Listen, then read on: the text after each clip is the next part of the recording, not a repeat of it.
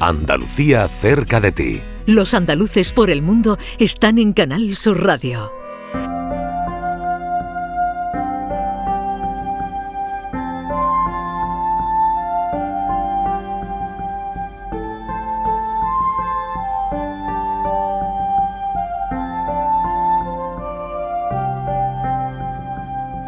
Al otro lado del mundo, en Vietnam, nos espera un viejo amigo, Alejandro. Este sevillano llegó a Extremo Oriente a principios de curso.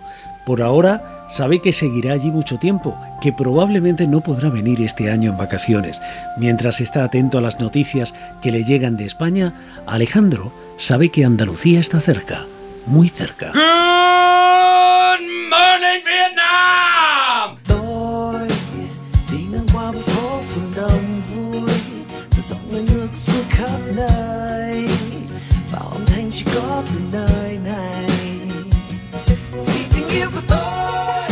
Alejandro Amable, ¿cómo estás?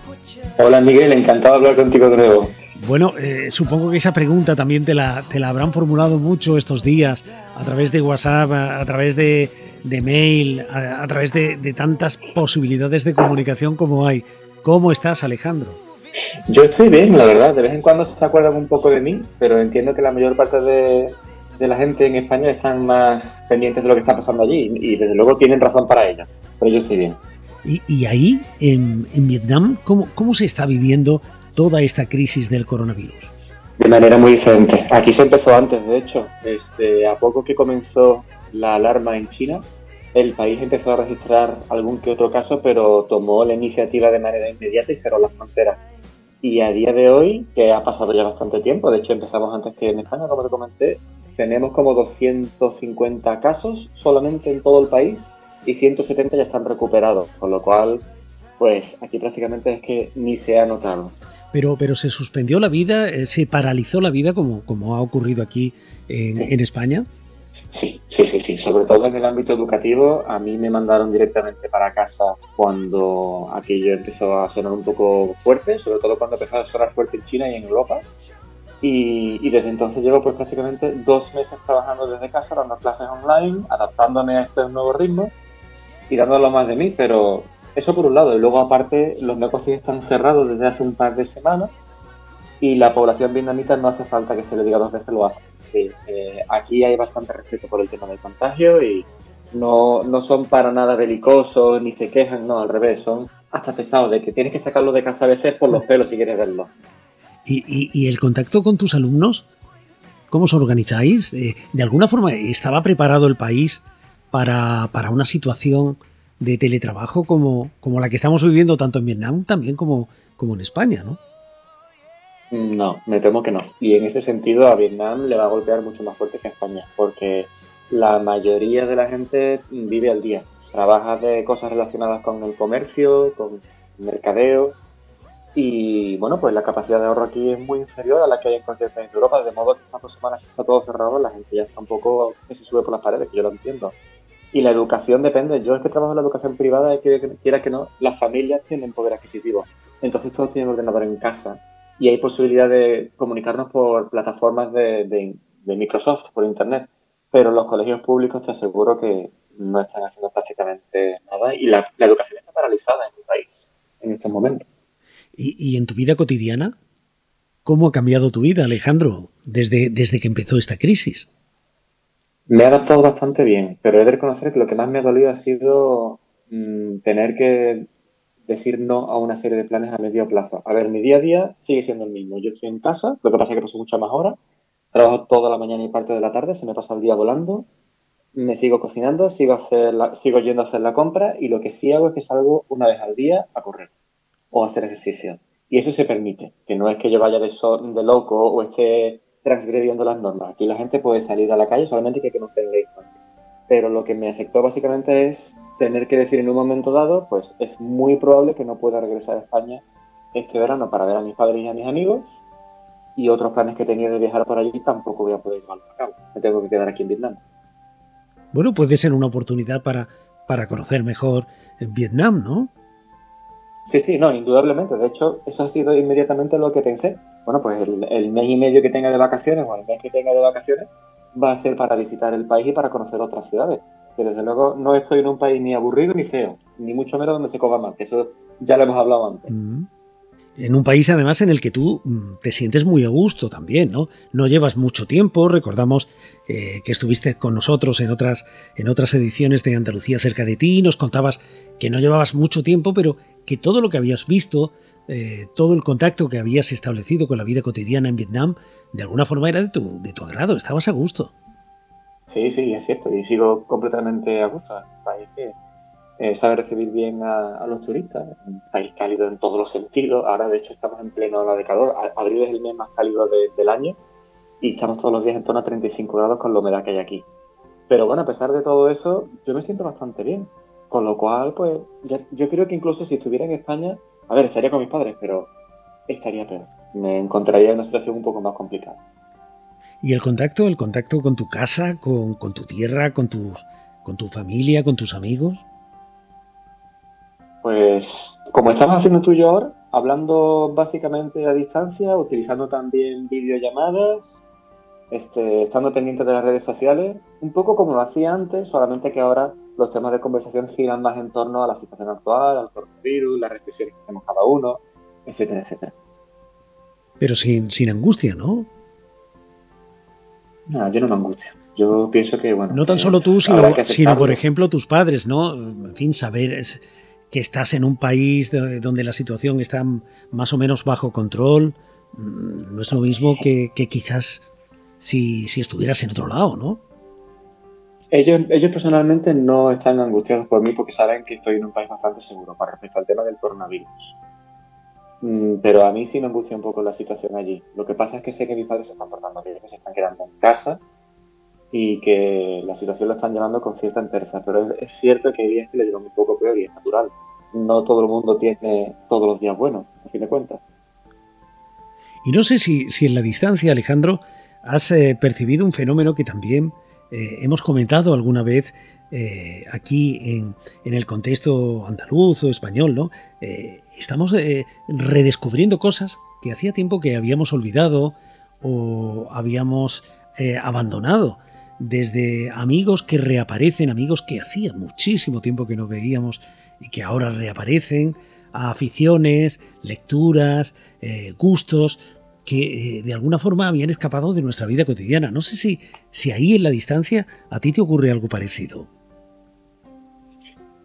Yo percibo que la gente está empezando a vivir más despacio y eso es algo que me gusta mucho porque creo que era necesario. Yo siempre he pensado que vivíamos una especie de vorágine, de ansiedad, de prisa y bueno, de consumismo si me pides mi opinión más certera y más honesta.